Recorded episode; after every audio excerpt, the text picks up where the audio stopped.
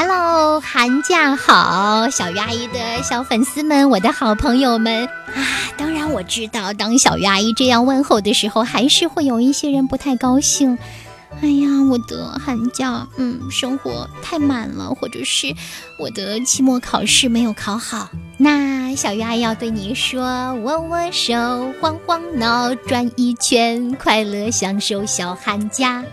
对呀，寒假只是那么的短暂，所以呢，我在它前面加了一个小字，啊，过去的这个这个成绩已经是过去了，你不能改变，所以呢，就放轻松。另外就是，如果 爸爸妈妈给你安排了丰富的生活。但是再怎么地，寒假还是和上学日不一样，对不对？你有更多可以自由尽情去安排的时间嘛。虽然它好像离你的期望还有点远，但是既然已经有了，何必还徒增烦恼呢？感谢你一直以来都是我的好朋友。那小鱼阿姨注意到一个很奇怪的现象，那就是我在喜马拉雅上有一百二十二个专辑，四千多个音频，可是常常会有一些小朋友在评论上给我留言：“小鱼阿姨，我如何才能找到你更多的故事呢？”哎，我就纳闷了，你不是可以找吗？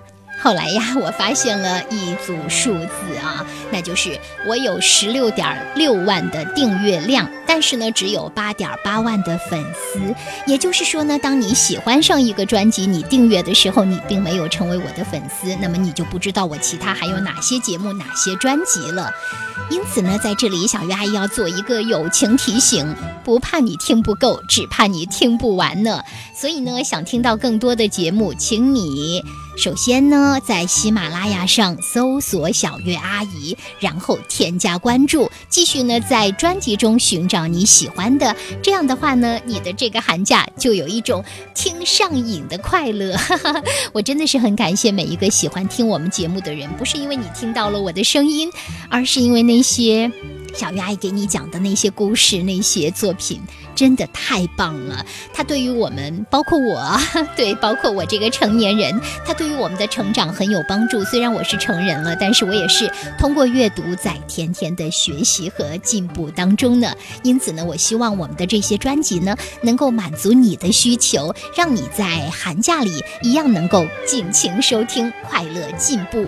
好，接下来我要说第二个问题，也就是第二件事。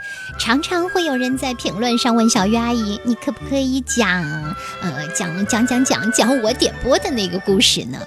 那我来告诉你，我的想法是，通常你会点播的是你喜欢的吧，对吧？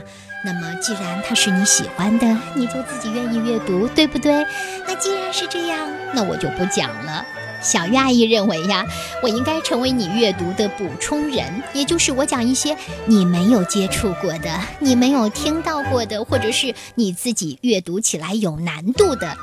比如说像德国的米切尔恩德的作品《毛毛》呢，实际上这本书有一定知名度，但知名度不高啊。我到一些学校里开讲座的时候问大家，很多人都没有听过。好，这就是老师们可能没有推荐的。我会讲这些冷门的，但是非常精彩的作品。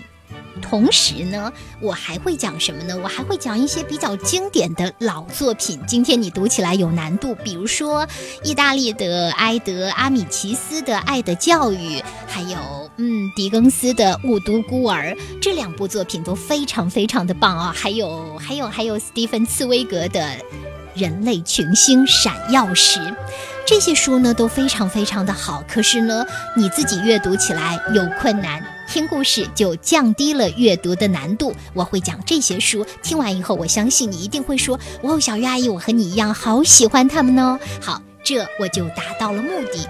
还有的时候，我会讲一些书，那就是我有很多我自己的想法要分享给你的。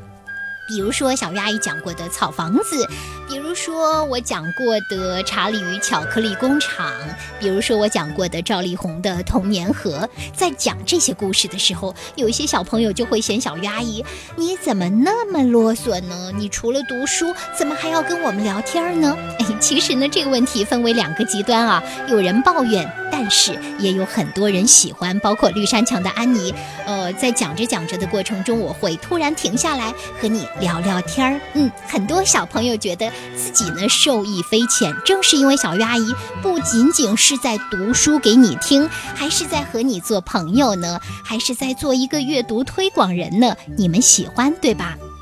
对，那所以在这里呢，小鱼阿姨也要说，如果你不喜欢我在讲故事过程中停顿下来和你聊天的，那你可以选择别人讲的故事。对呀，干嘛非要留在这里呢？自己也不开心嘛，对不对？而那些喜欢小鱼阿姨这种。评论或者说聊天方式的孩子们呢，那我就真的希望你能够跟我聊起来。什么意思呢？那就是你在听完以后呢，别忘了在评论栏中回答我在故事里提出的问题呀，这样我们就实现了真正的互动。虽然小鱼阿姨可能不会一一的去回复你的评论或者是私信。但是呢，我通常看到以后呢，会作为我呃继续做节目的一个调整，因为你的建议和意见对我来说都很重要。可是呢，我也绝对不会因为你说，哎呀，小鱼阿姨，我很讨厌你哦，一直一直说好多的废话，然后就生气，或者然后我就不聊。其实我认为呢，我会接受你的意见和建议。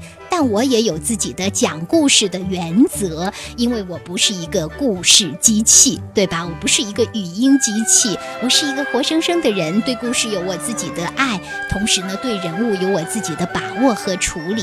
我希望你来和我交朋友的同时呢，是真的喜欢我这个朋友，真的喜欢这样的分享方式，而且呢，你能够从中受益，这是最最重要的。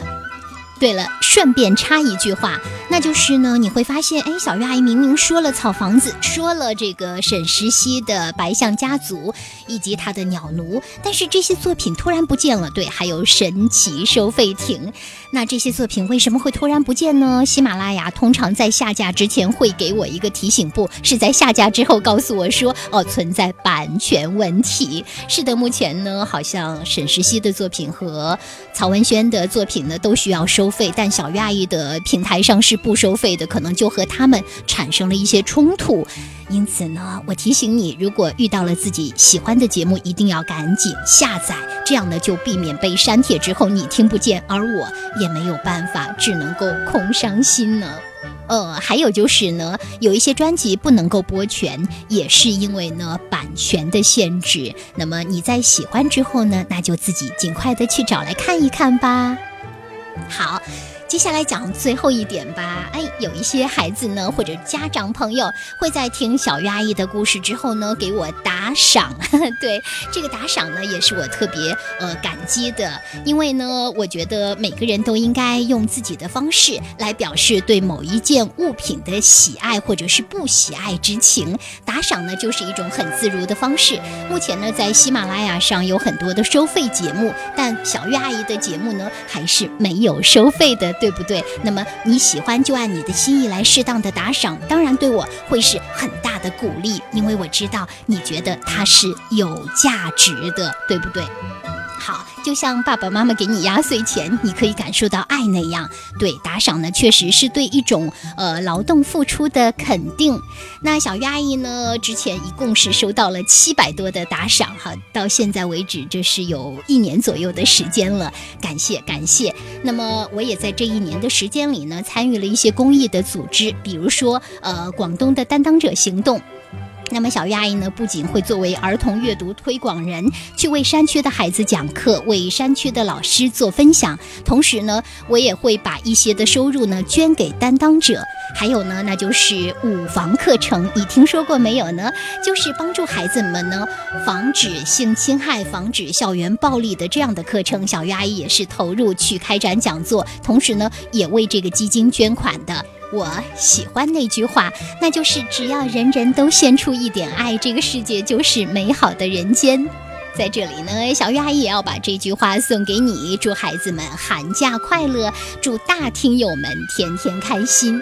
呃，有一个小听友不，有一个大听友问我，小鱼阿姨，我十八岁了，还能听你的节目吗？那我就告诉他，小鱼阿姨已经四十三岁了，还在用讲故事的方式听故事呢。很多故事呢，小鱼阿姨自己讲完以后，还会一遍又一遍的重听，不是迷恋我的声音，而是呢，我需要为自己纠错，我需要不断的提高进步，对不对？嗯，我需要发现不足，当然了，也因为我需要听那些内容，它对我很有价值呢。